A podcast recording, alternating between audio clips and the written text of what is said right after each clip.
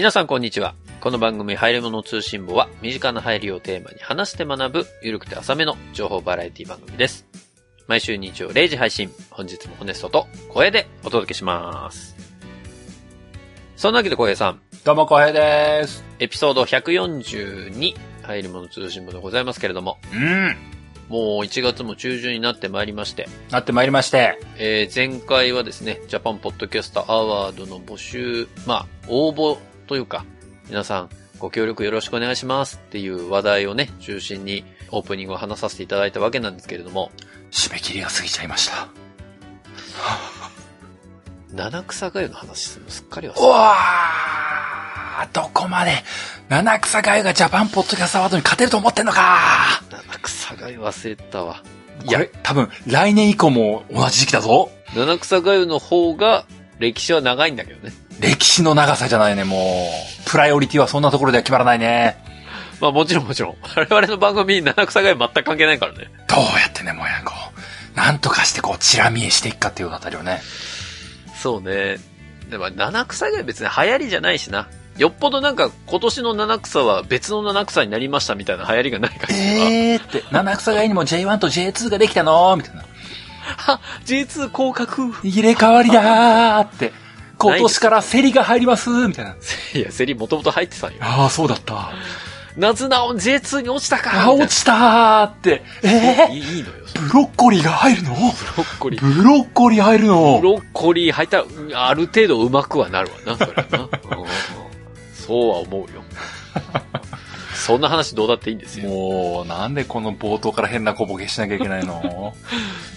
まあまあそんなわけで、皆さんの投票締め切りということになりまして。まだ諦めないで、どんどん応募して。いや、ダメなのよえ？受け付けてもらえないのよ。え？っていうかもう、あの、フォームが空いてないのよ。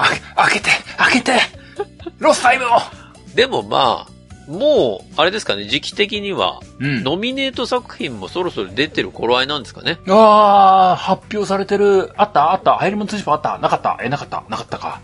いやまあそうだよね。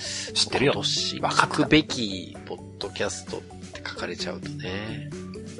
まあな10年前に言ってくれればなそうよ滑り込めたかもしんねえんだけどなギリね。うん。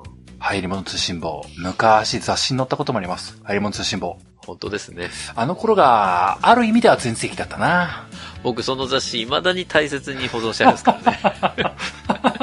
電気屋ウォーカーさんと一緒にね、載った、あの伝説の雑誌がありますけれど。そうだなその頃だったら、ノミネートされてたかもなただあの雑誌、もう、廃刊になってるんですよね。そんなわけないだろう。生まれ変わってるよ、何か別の媒体に。まあまあまあ、でもありがたい限りでね、載せていただいたという過去もありますけれども、今年は、やっぱり、うんリ。スナーチョイスもう、募集終わっちゃいましたけど、なんとかまた今年も残りたいなと。まあでも、10位の中に入ってなくても我々は11位だと思って生き続けるので。そうだな。11位以上は、11位は当確してるんだな、もうな。そうよ。もうだって、どう頑張っても俺たち11位なんだから。そう。信じていれば11位なんだよ。そうよ。そっから上がるしかないんだから。で、表示されてればその順位だけど。そうされてなければ11位。そう、11位なんだよな。惜しかったな、つってな。そう。あと、あと、あと、5票3秒、3秒、3秒だったな。まあ、どっちに転んでも、ね、3月に、えー結果は出ますね。そうですな。はい。楽しみにしていただきたいと思いますけどもね。うんうん。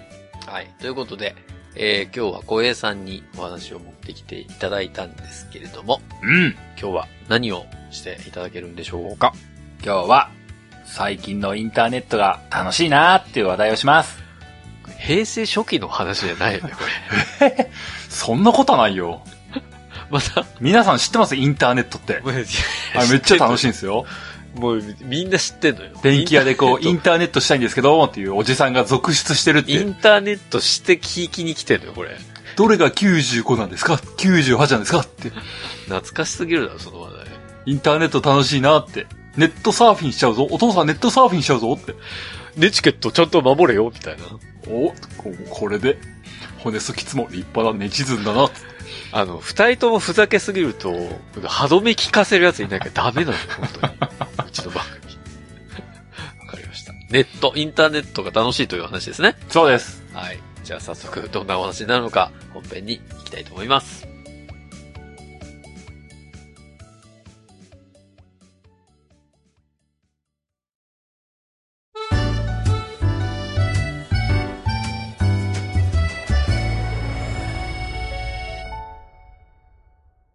インターネット楽しんでますか？どうも、小平です。あどうも、ホネソウです。僕は今日もインターネットを楽しんでいます。うん。そう。このポッドキャストもインターネットを使って配信していますよ。広告じゃないよね、ここ。これ広告？これ広告だった？インターネットに対して広告だった？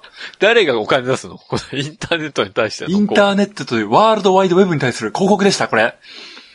昔よく言ったよね、WWW は何の略でしょうみたいなね、ありましたけど。ワールドワイドウェブだよ。ありましたね。ウェブだよ、ウェブ。ウェブハイは雲パーテの外だよ。キストトランスファープロトコルってね、HTTP やね。そうだねね詳しいな、博識だな。えー、昔、あの、地域のね、おじいちゃまおばあちゃまに、あの、インターネット開放講座というのを講師でやらせていただいてますからね。えホネストっぽい。実にホネストっぽい。ー、そういうのを中学から私やってますんでね。えー、その頃からもホネストは形成されていたと。そうだ、いうことすごいな。えまあまあまあ今日はね、あのーまあインターネット楽しいなっていう話ではあるんですけども、皆さんが聞いたことがあるかないかわからないうん。Web3 のお話をしようかなと思っております。Web3? なんだ。コナン君いたぞ今。あれ？どうした？これ。事件起きんのか？死ぬのか？これは今日。れあれ？おかしいぞ。これ死ぬのかな？ひょっとしたらやばいな。Web3 って何？死ぬ、し死ぬか麻酔針飛んでるかどっちかだな。?Web3 って何すか ?Web3 って。本当に聞いたことない？いやいや、なんと、こ、言葉としてはあるよ。うんうん。でも、何が Web3 なのかは分かってないわ。うんうんうん。まあ、うん Web3 っていうと、まあ、ピンとこない人も多いかもしれないですけども、うん。日本では Web3.0 って呼ぶのかもしれない。おーえ、じゃあ今2.9あたりってこと？今2.0だね。あ。そんな細かい刻みないよ、ホネスじゃないんだから。リビジョンは動かないよね。うんバージョンだけしか動かない、そんな細かいことしないよ。2.98とかじゃないですね。ないないない、そんなないないないないない。Web2.0 が今なんだ。あのー、Web2.0 って一昔前に言われたじゃないですか。なんとなく聞いたことは。なんか本とか出たりしてるじゃないですか。うんうん、出た出た。うん。要は、あれの次の世代が来るぞっていうのが Web3 なんですよ。はずかむなのね。まだ来てないのね。うん、まだ来てない。これから来るんじゃなかろうかという。はあはあはあ、なるほど。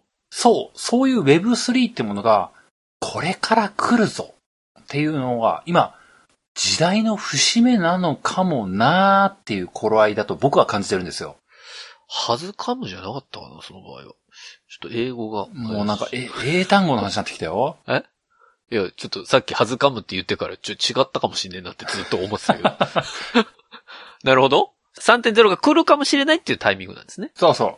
そういう、移り変わりのタイミングなのかもしれんなーってことを、まあ最近は感じておりまして、ほう。そう思うと、うん。最近のインターネット楽しいなーって思ってる。そんな小平でございます。ほうほう今日はそれがお伝えしたかった。最近はインターネットが楽しい。ほう。うん。それだけです。以上なのかよ。まあまあ、趣旨としては以上です。もう今日のお伝えしたかったことは以上です。じゃあもう、この後は雑談。そうこの後はもう基本フリートークだと思ってください。新しい携帯やな、また。あとはもう五感談ですよ、五感談。もう、ご挨拶終わったんでもう。結婚式とかじゃないのよ送別会とかでもないのよ。あともうみんなベロベロになるまで寄ってってよ。そろそろ、縁も竹縄でございますが。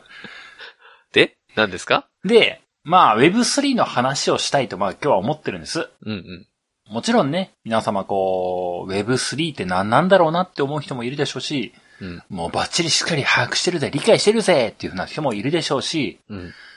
そもそも2.0もよく分かってなかったなっていう人もいると思うんですよ。まあそうね。そうだ。いろん。な人がいると思います。はい。で、今日は Web3 って何なのってあたりを、薄ぼんやり話して終わっていければなと思ってるんですけども、はい。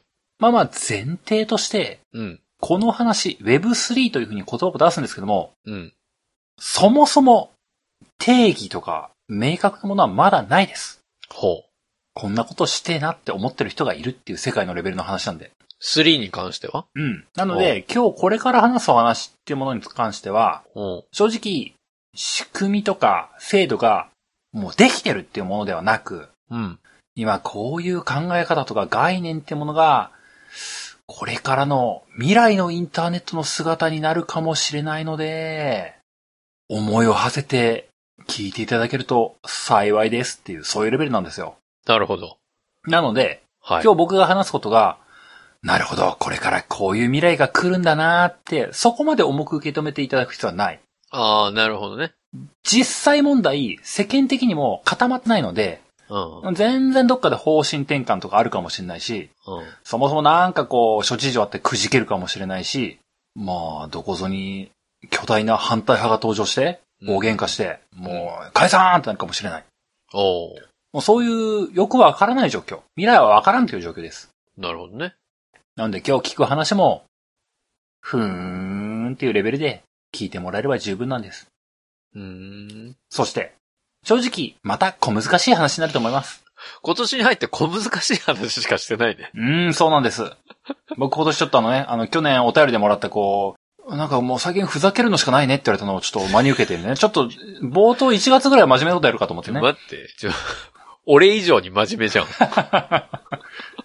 でもわかるよ。あの、始まりと終わりさえ真面目だったら、間どんだけふざけてても大丈夫だからね。2月から11月はね。ひどいもんだ、その話もな。そういうもんよ。人生って。まあまあまあ、そう。で、あの、今日は若干小難しい話になると思うんですよ。はいはい。で、何度も言いますけども、別に理解していただかなくていいと思うんですよ。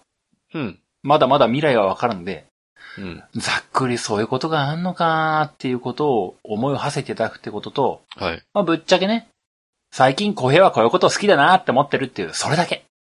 なので、はーんって、小平はこういう話が好きなのねーって。うん。そう思ってもらえれば十分です。はい。それをもうご理解いただければ、あともうお眠りになっていただいて問題ございません。もういつのタイミングでそれが来るかわかんないけど。おやすみなさい。おやすみなさい。まあまあ、そういう前段でございました。はい。というわけで、まあ、本安さんは Web3、なんかこう、知ってることとかありますか？えー、全然わかんないなまあ、多分、知らないだろうなと思って聞いたんですけども。え、なんだろう？じゃあいろんな情報はあるんだけどそれがイコール Web3 の範疇なのかどうなのかがわかんないわ。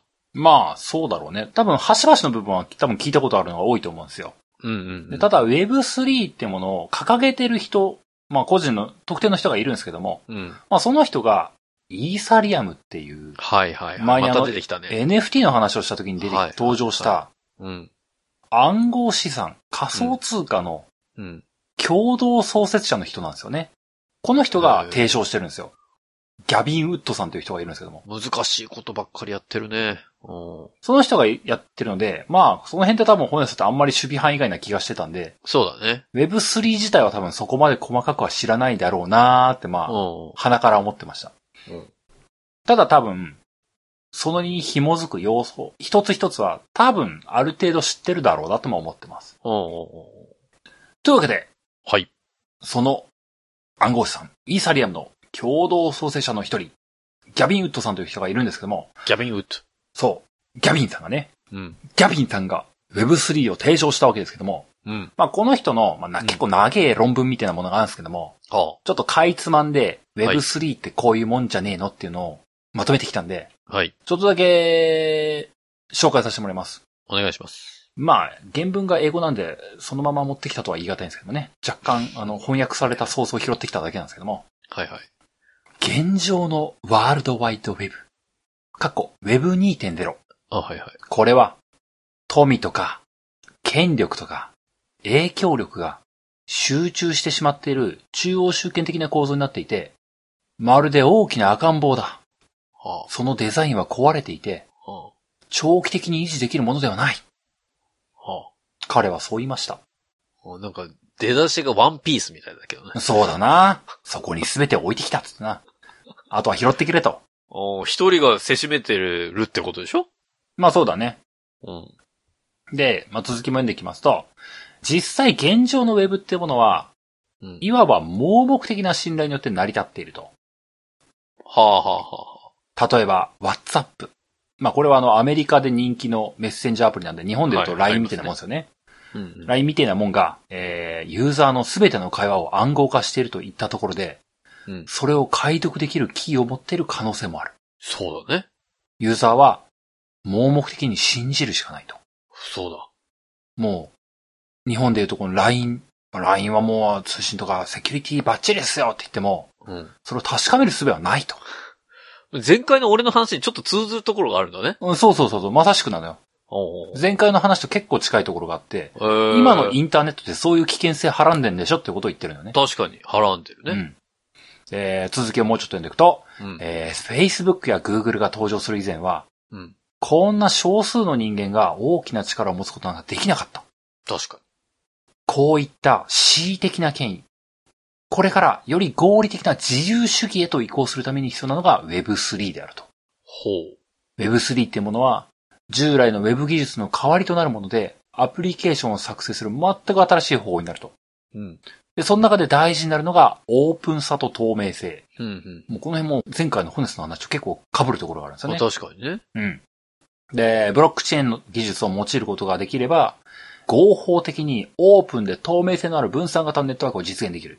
確かに。なぜならばブロックチェーンってものは、ルールの集合体だから、ルールの塊だからと。まあ、この前僕がざっくり言った説明みたいな話、ね。そうそうそうそうそう。う。Web3 ってものを使うと、中央集権ではなく、個人がサービスのプロバイダーとなって、個人同士で経済的なサービスを提供できるようになるよねとうん、うん。いうことを言っておりますと。はい。まあ僕なりの抜粋ですけども、うんうん。この辺が Web3 の提唱の中で、まあ結構大事な部分じゃないかなと思ってます。はあ。まあ、読みましたけども、うん。まあ、基本なんだか小難しい話ですよね。なんだかね、だから、その、ブロックチェーンとかよくわかんない人にとっては、うんうん。なんじゃそりゃ、みたいな話だしね。そうそう。でまあ、多分あの、先週のホネシの話題もありきで、うん。そこが補足になってる側面もあると思うんですけども、うん、うん。言ってることの一部は分かんないわけじゃないと思うんですよ。まあまあ、うん。途中あったその LINE みたいなものとかが、うん。まあ、データ暗号化してますよって言ったところで、ユーザーとしては、本当に暗号化してるかどうかは正直分かんないとか、うん。いやー、中身のデータ見てないですよって言っても、本当に見てないかどうかは分からんと。まあ、鍵かけてますよって言っときながら、その鍵がいろんなところに落ちてたら意味ないもんね。そうそうそうん。それは誰もわかりませんじゃん、話だよう。ね分かりません。うん。それをもう正直ユーザーとしては信じるしかない。そうね。みたいなことになってる。はい。LINE とかに限らず、うん。Facebook とか、うん。Google、Twitter、Yahoo とか。うん。まあ、それこそ、少数の巨大な企業が、ユーザーの個人情報みたいなものをすんごく大量に抱えている。うん。で、どのように抱えているかは、まあ、有名な大きな企業だから安心なんだろうけども、って思うけども、うん。真実はわからない。そうね。前前回言ってましたからね。そうまさしくそう。っそうだね。ていうことって、これってこの今の現状って、正しいんでしたっけ？みたいなことを言ってるんだよね。これって是正しなきゃなんないんじゃねえの？みたいなこと言ってるのよ。簡単に言うと、うん。一人の牙城で、要は王様が一人であると。うん。で、その人の管理下でボーンとあるのは、まあ大きくなればなるほどその人信頼度あるよねみたいな見え方になるけど、うん。もう今の時代、それはそぐわなくなってんじゃねえのと。うんうん。ちゃんとその信頼度っていうのはみんなで分散して、いや、みんながちゃんと正しいねってそれぞれを監視することによって成り立たせるべきなんじゃなかろうかっていうのが3.0っていう考え方ってことね。まあ、ざっくりとそうだね。あああああまあ、そこまで、まあ、本田さんはさすがに察しがいいですね。で、今のが提唱していた部分のとこなんですけども、うん。じゃあもうちょっと具体的な部分のところに落とし込んでいくために、はい。Web 3.0に入る前、うん。Web 2.0、今ね。あるいは Web 1.0と呼ばれるもの。おお1.0。この辺ってどうなんだったっけ？っていうのを改めて、ざっくり振り返っていきましょいつのタイミングで2.0になったかちょっと定かではないんだう。けど。その辺も話としては出てきます。はいはい、お願いします。で、まあ、Web 1.0っていう言葉が最初からあったかっていうと、うん。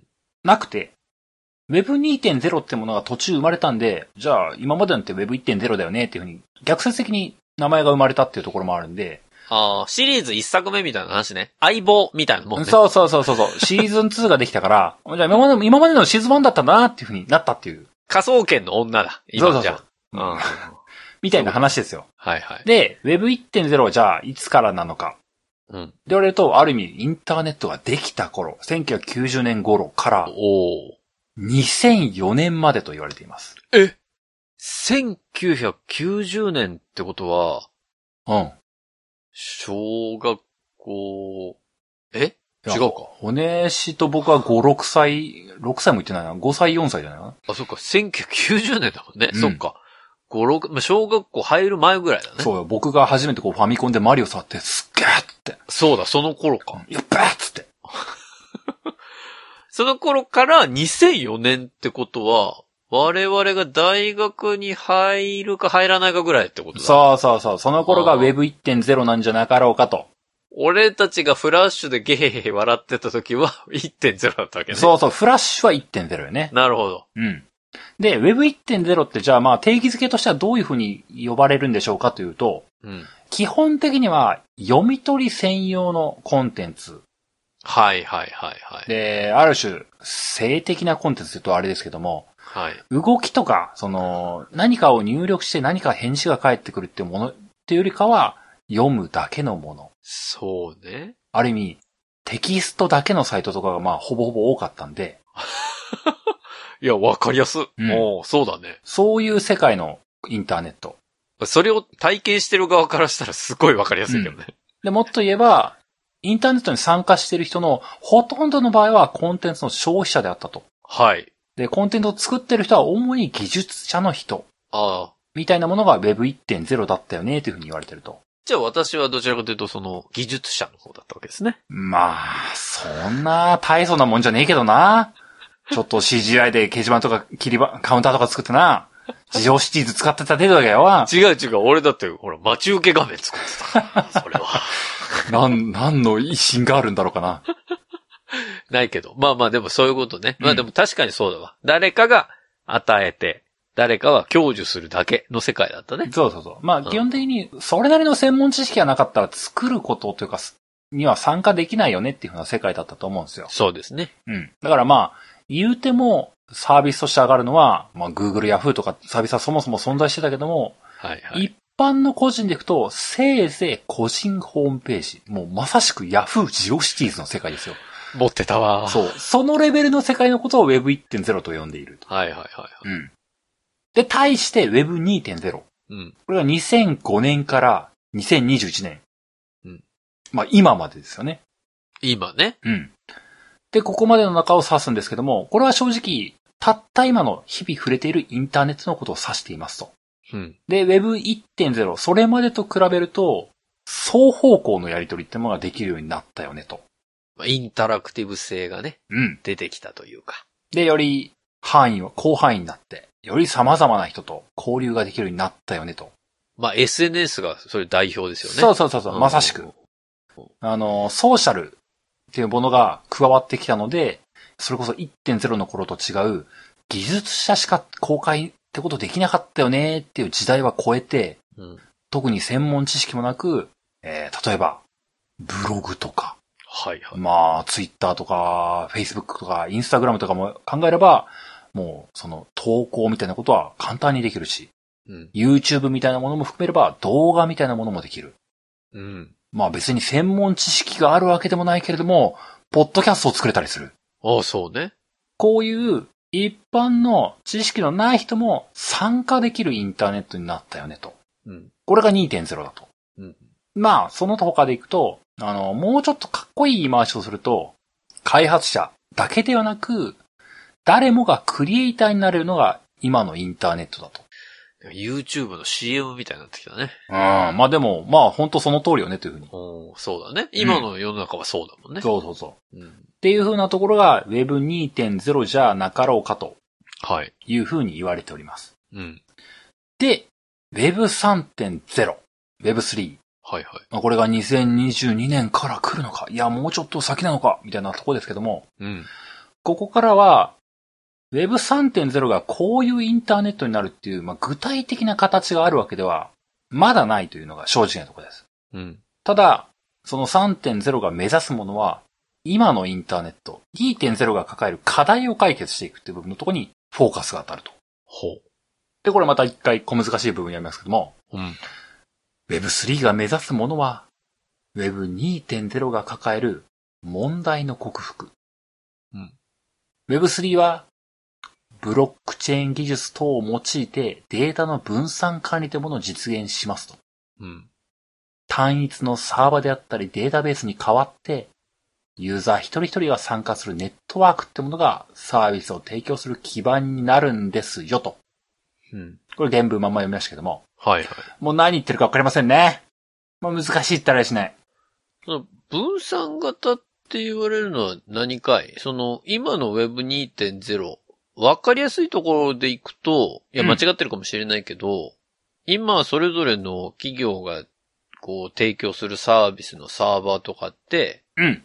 その、企業が持つサーバー、企業が管理するサーバー化に自分のデータを置いて、まあ、この前の話じゃないけど、うんうん。まあそこで、まあ自由に、ね、あの、規約の中でその企業に僕のデータを使われたり、僕がデータを管理したり、みたいな世界だけれども、それはもう、その、この前言ったように、企業の利用規約の中に縛られちゃうから、うん。まあ結構危険じゃなかろうかと。この前みたいに悪い思いでそれを貯めようとしている企業がいたら、それ丸ごと持ってかれるよみたいな状態が課題であって、うんうん。それを解決するために、データ自体は、その企業が用意したものじゃなくてもいいんじゃねえの？みんなで分散して管理したらいいんじゃねえの？みたいな話になってくってこと？まあ、すごい絶妙なラインだね。合ってるっちゃ合ってるし、間違ってるっちゃ間違ってるし、みたいな。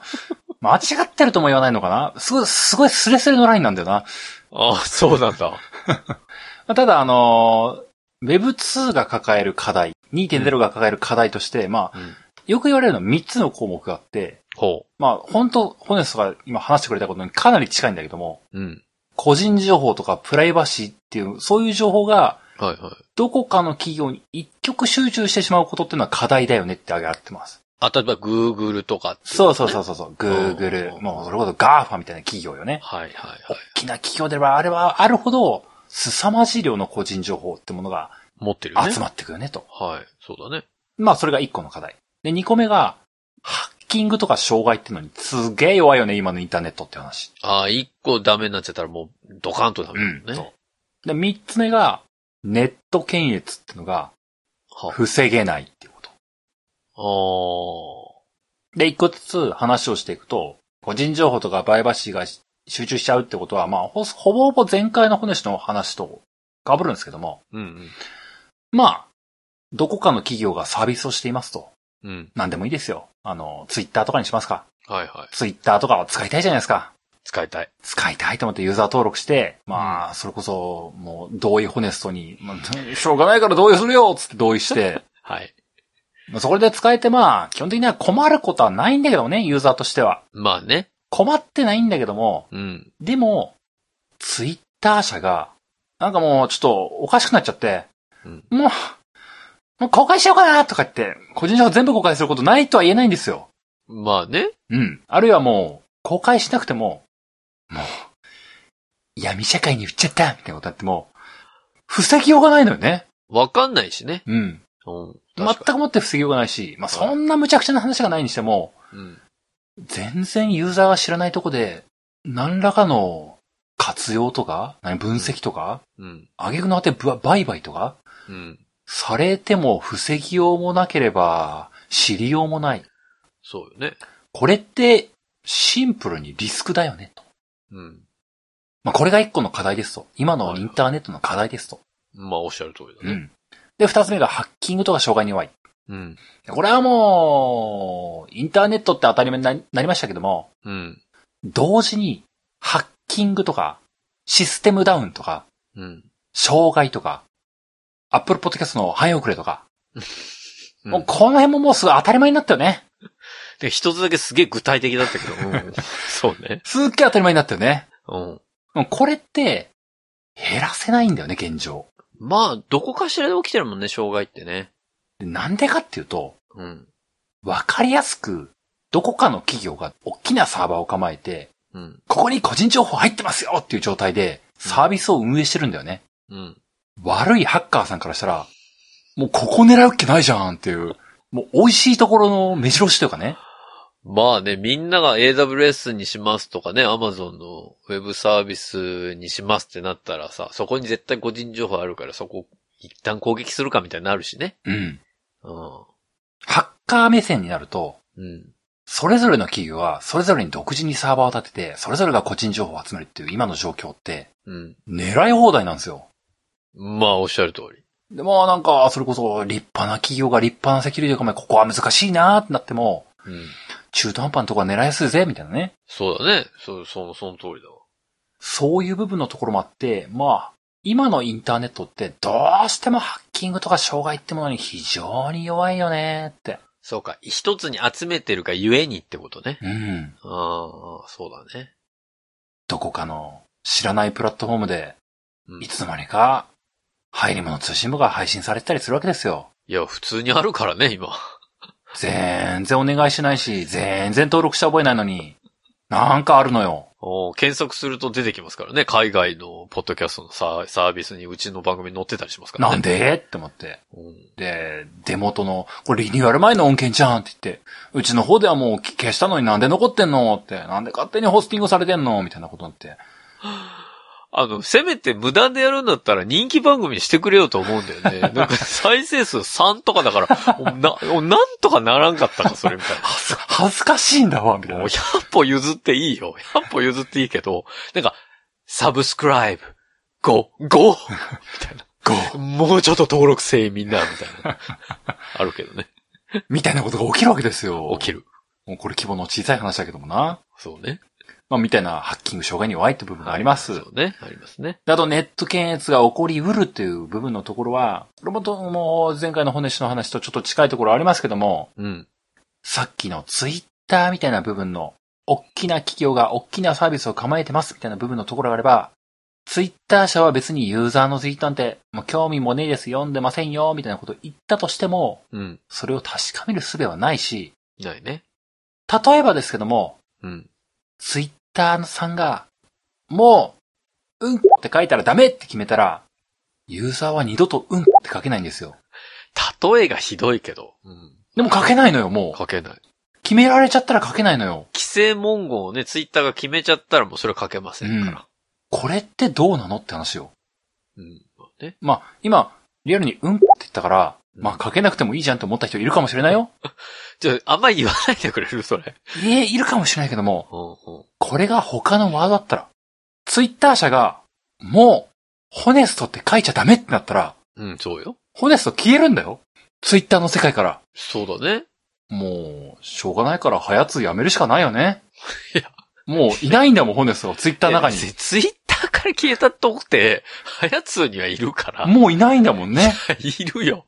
あの、ツイッター、ハッシュタグ、はやつって書いてくださいねって言っても、ホネストはいないんだよ、もう。この世界って。いや、もう、流行りも通信簿だけ、こう、やってくる。もう、そしたら俺名前変えるよ。そしたらホエとホニャララでやってますなるんだよほにゃららじゃないよ。ピーになっちゃうよ、それ。そうね。いや、その通りだと思うよ。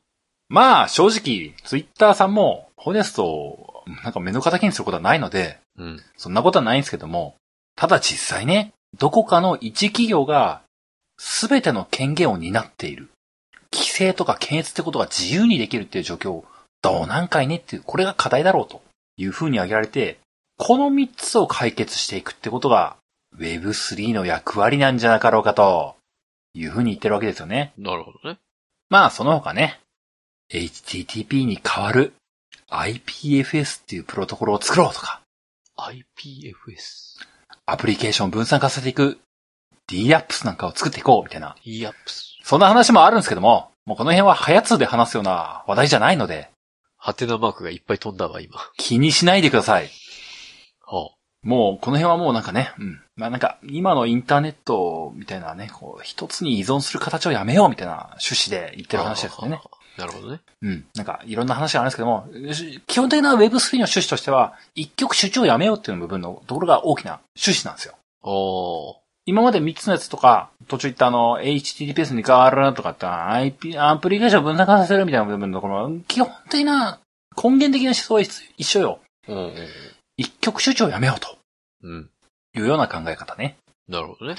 で、じゃあ、Web3 どうなっていくのかなっていうような部分のところで出てくるのが、うん。最近のインターネットでよく聞く話題、よく聞く話題。よく聞く要素。もう Web3 っていう言葉を聞かなくても、うん。今僕が言った話題とかっていうのは、まあ、ネットニュースとか、ネット記事とかで、名前くらい聞いたことあるんじゃないのって思ったりするような要素。うん。まあ、ちょっとざっくり調べてきた中では、5つ。5つもあんの？暗号通貨。ああ、暗号通貨。聞いたことあるよね。ビットコインみたいな。そう。ビットコイン、イーサリアム。イーサリアム。二つ目が NFT。おお NFT。この間、ハヤツでもやりましたけども、うんうん。NFT、はい。非代替性トークン。うん要は、唯一無二のオリジナルであるということを証明する。みたいな技術。 non-fungible token ね。そう。はいはい。こういうものも最近話題になってますよね、と。うんうん三つ目が DAO。ダオ。DAO と書いて DAO。ダオ。こういうのもありますよと。なんか、新しい声優の名前みたいな。そうなの。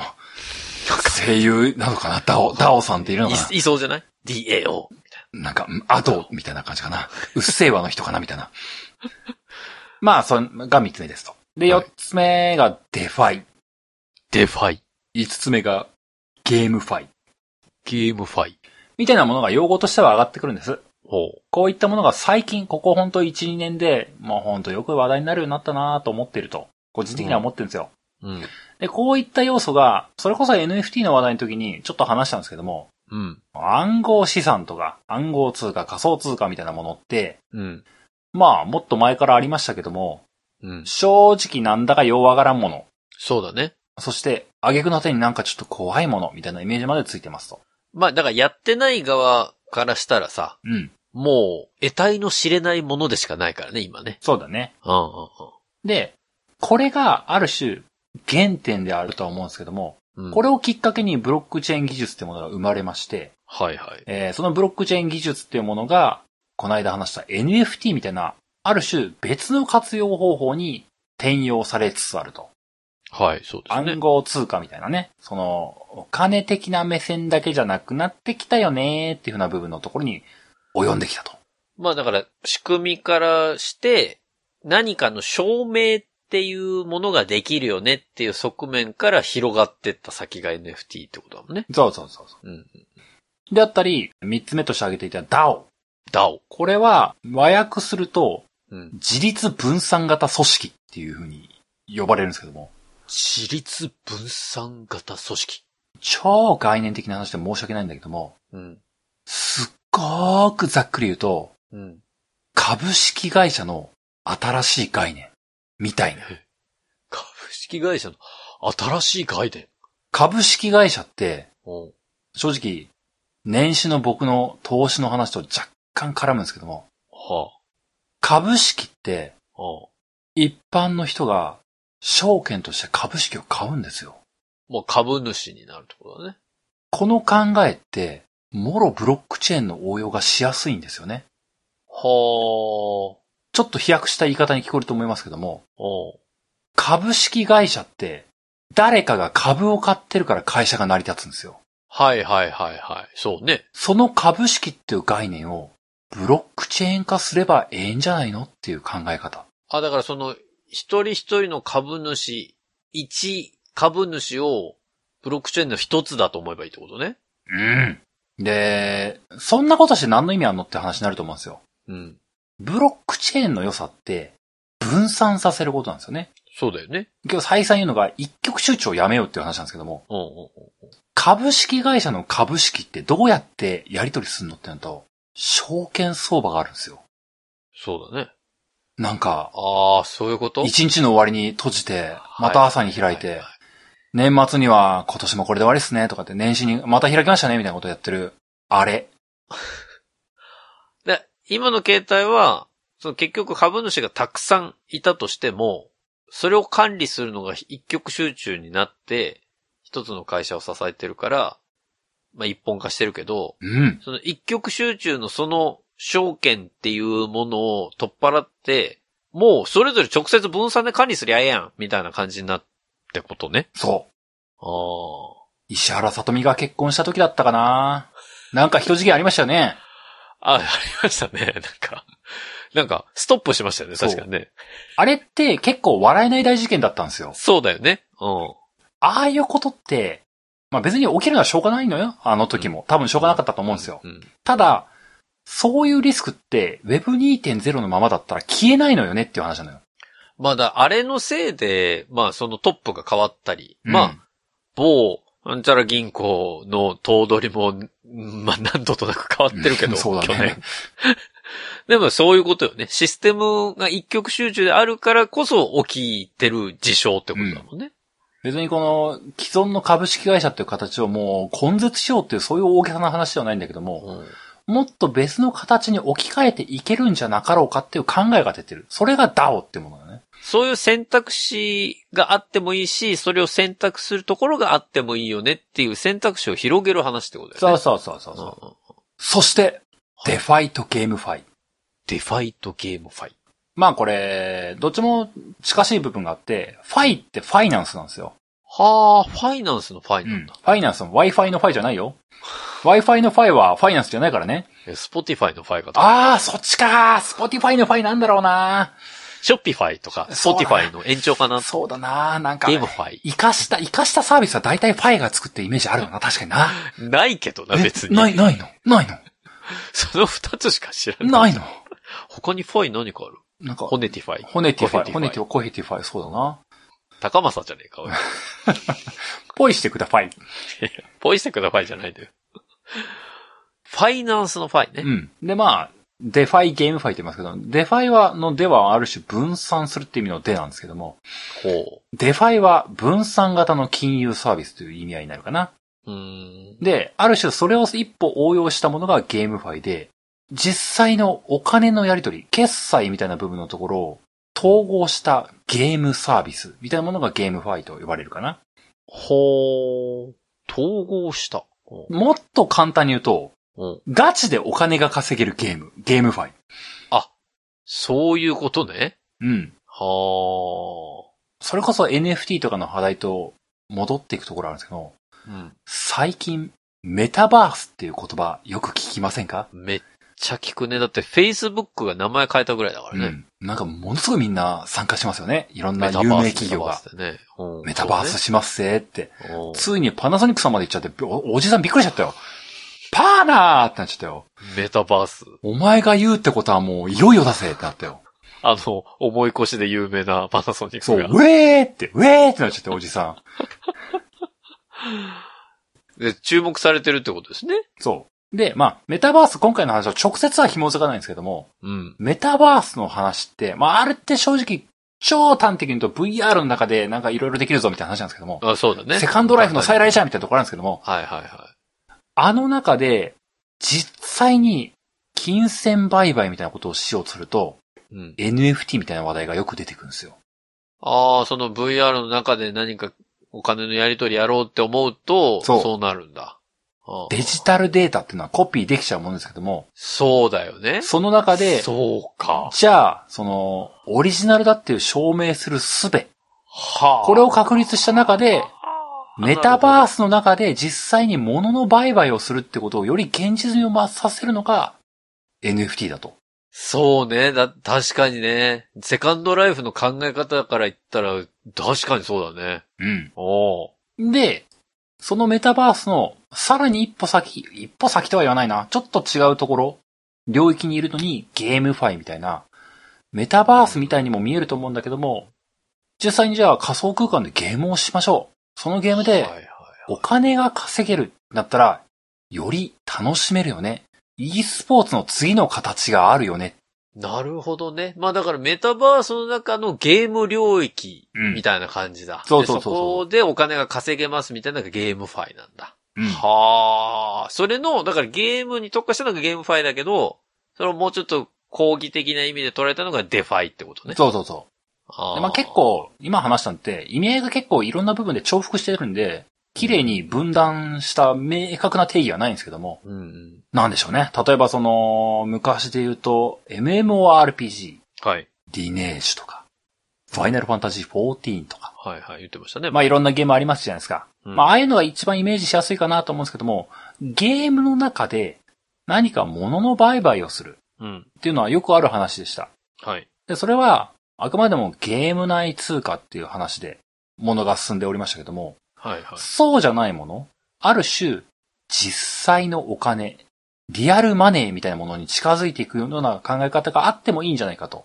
うん。で、今現実、メタバースでゲームをしようぜっていう時に、よくゲームメーカーさんが NFT を使いますっていうニュース、リリースがめっちゃ多いんですよ。ほこれって、要素要素はバラバラだけども、実質ゲームファイだよねっていうふうな考え方だなと思っていて。う。あ今はそれぞれでやってるけれども、うん。それを最終的に同じプラットフォームでやった方がええよねっていうような考え方ってことね。うん。うんなんだよかな。あのー僕、本当たった今のゲームの世界でいくと、ほファイナルファンタジーをやってる時はファイナルファンタジーの世界にいるんですよ。うはいはい。ドラクエをやる時はドラクエの世界にいるんですよ。そうね。それがゲームだったんですけども、うん。メタバースみたいなものを考えた時に、うん。ある意味、USJ とかディズニーランドみたいなテーマパークみたいな考え方になるかもしれないと思っていて、はあ。このメタバースの中の、ここから先は、ファイナルファンタジーの世界だねと。はいはいはい。こっち側は、ドラクエの世界だねと。うーん。そういう投稿された中にゲームがあるかもしれない。繋がってる地続きの中に、そのそれぞれのゲームがあるっていう考え方になるから、うん。今のこのリアルの世界でいうところの、まあ USJ に行っても、ディズニーランドに行っても、同じ日本だったら日本の円でお金も買い物ができるのと同じように、このメタバースの世界の中で、地続きのところは全部共通のお金の管理でいけるようにしましょうよっていうような考え方。そうそうそう。う。で、まあみたいなテーマパークみたいに、一つの世界にメタバースに統合されたとしたら、うん。うんうん。FF は FF のお金、ドラクエはドラクエのお金っていうのは、ぶっちゃけめんどくさいですよね。まあ、それぞれの別の国にね、ログインし直して、こっちからこっちにじゃあお金を移す場合に為替がどうのみたいな話になっちゃうからね。そうそうそう。で、さらに言えば、じゃあそのお金誰管理すんのって言って、確かに。そこでどっかの企業が、僕が管理しますって言ったら、この分散化という話からもう意味がないわけですよ。2.0やないかい。おいおいおい、そこ戻すなよってなるんですよ。そうね。ってことは、ある種、お金の概念っていうもの自体も分散化されてなきゃいけない。まあそれがある種、ゲームファイ。ゲームにまつわるファイナンスの話であると。ああ、だから、分散管理ではあるけれども、使うときには一律で同じように使えますっていううん。感じになるってことだ。なんですよね。なるほどね。で、まあ、散々後半にお金生んだかんだっていうなるのが、うん。結局この話って、話の出所ってやっぱりブロックチェーン。うん。で、ブロックチェーンって言うと、ビットコインみたいな、暗号通貨みたいな話に結局戻ってくんですよ。うん。で、前僕が NFT の話をした時も、話としては出ましたけども、イーサリアムっていう。仮想通貨、暗号資産。はい。はい。これは、ある種、この Web3 みたいなものの考え方にものすごく根付いてるんですよね。ほ今言ったゲームファイとか、えー DAO とか NFT みたいなものって、全部、そのイーサリアムって、スコープ内にあるんですよ。う。うん。うん。ビットコインとは違う。ビットコインなんだかな前も話した気がするんだけども、ビットコインってちょっと本当にゴールドみたいな、ただそこにある価値のあるものみたいな考え方があるんですけども、はい。イーサリアムってもっと機能とか役割みたいな部分のところにすごく根付いていて、ほこのメタバースみたいな話とか、NFT とかゲームファイみたいな話に、全部その機能もうありますよっていうふうな立ち位置でいるのがイーサリアムってやつなんだね。う。はで、話が戻って、Web3 を提唱したギャビンさん。あ。出ましたね、ギャビンさん。この人は、もうギャビンさんはそもそもイーサリアムの共同創設者。ほある種、もう、この人が最初から考えていた未来に今近づいてきてるんですよ。う。もうギャビンさんやばいね。またやばいって言っちゃったけど。こう、いい意味でのやばいよ、今回は。あ まあどこまで最初に考えてたかわかんないですけども、ひょっとすると、作ってた頃に、今のウェブって、ここおかしいよなって思って、ある種、それを解消していくための、プログラムとして、イーサリアムっていう仮想通貨を作ったのかもなというふうに、僕は最近そう感じているんですよ。うん。わーって。みたいなことを思いながら、最近はいろんな会社が NFT うちも使うっすとか、メタバースやってみるっすって、ガンガン名乗りを上げている。うん。今なんか、みんながギャビンさんの思うツボみたいなところに、もう大集合していってる。この今のインターネット、楽しい。そう思ってます。なるほどね。今日めっちゃ話しましたけども、全部理解しなくていいです。僕は今、最近のインターネットが楽しい。うん。そう思っています。はい。今日の話は以上です。はい。ありがとうございました。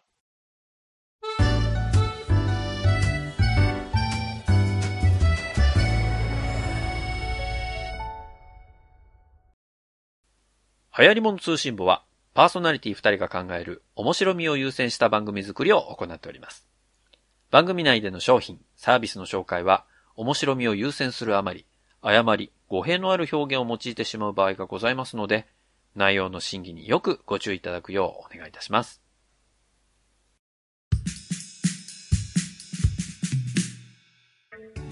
エンディングです。だいぶ切り詰めたんだけど、まだ長かったなイーサリアムね。どうやったら45分作れんだろうなもう無理よ。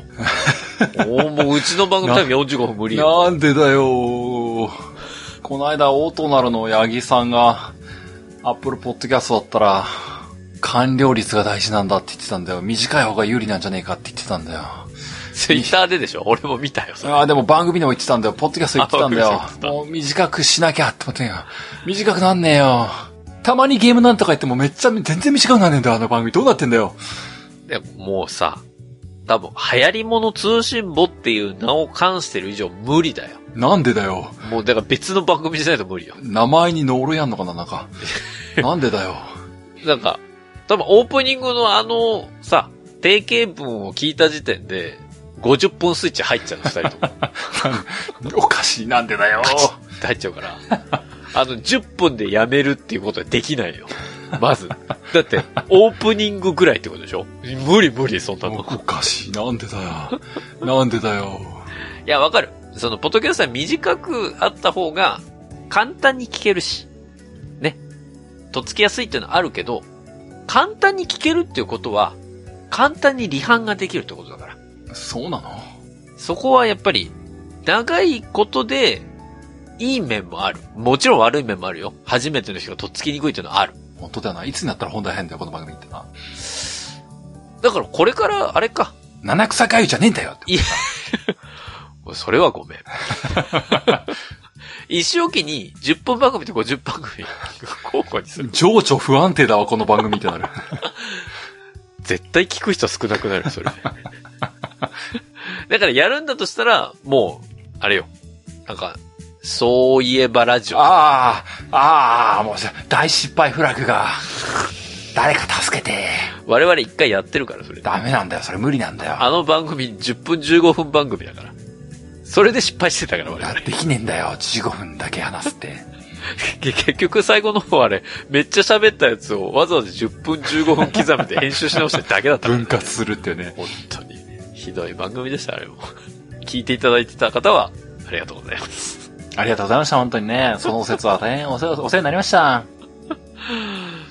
まあでも、今日はね、1月は3週ともどもうん。難しい話でございましたけれども。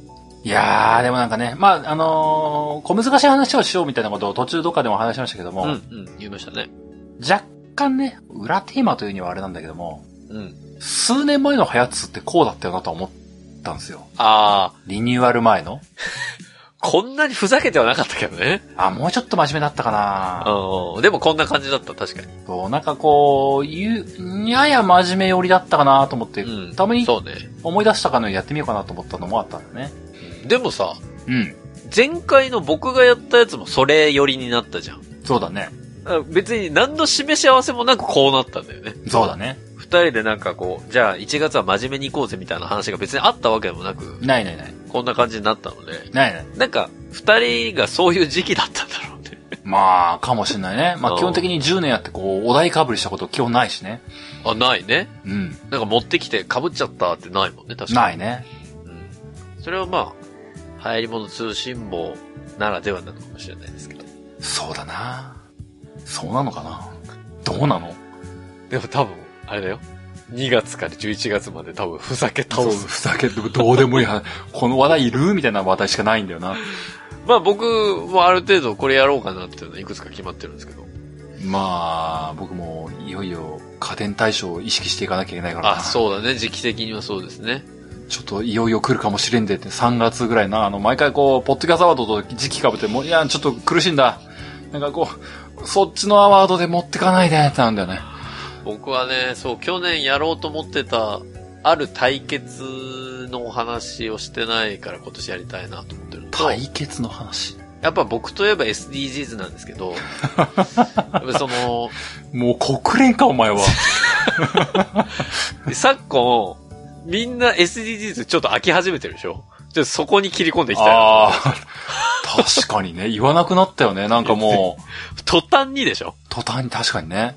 2021年に掲げ切ったよね、みんなね。だってさ、何にも達成してないのよ。何にも達成してないのに、とりあえず SDGs みんな一生分言ったからもういいかみたいなまあ雰囲気が確かにな。まだまだ長えんだけどな、道のりはな。漂い始めてるからさ、ちょっとそこを突っ込んでいきたいなっていうのがあんのよ。出た出た、ね SDGs 警察来たぞ。あと、あれよ。プロモーション系の話まだ全くしてない。あ、出た。なんか、またあれでしょ？あの、広告業界の闇に、闇を切るみたいな。そうそうそう。あの、P&G 系のお話もしてないし。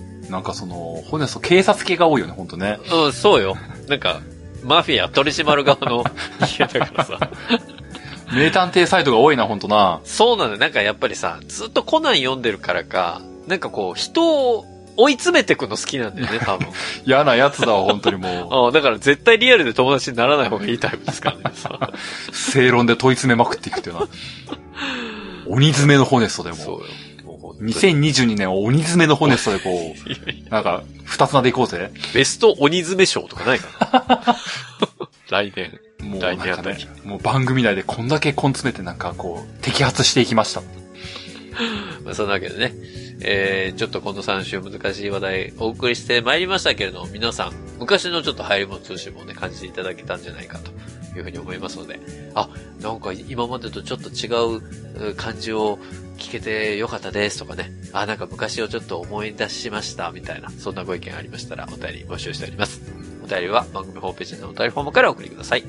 番組ホームページ、ハリモ通信もで検索するとアクセスいただけます。また、ツイッターをご利用の方は、ハッシュタグハヤツを使ったツイートも募集中です。皆さんからのメッセージ、お待ちしております。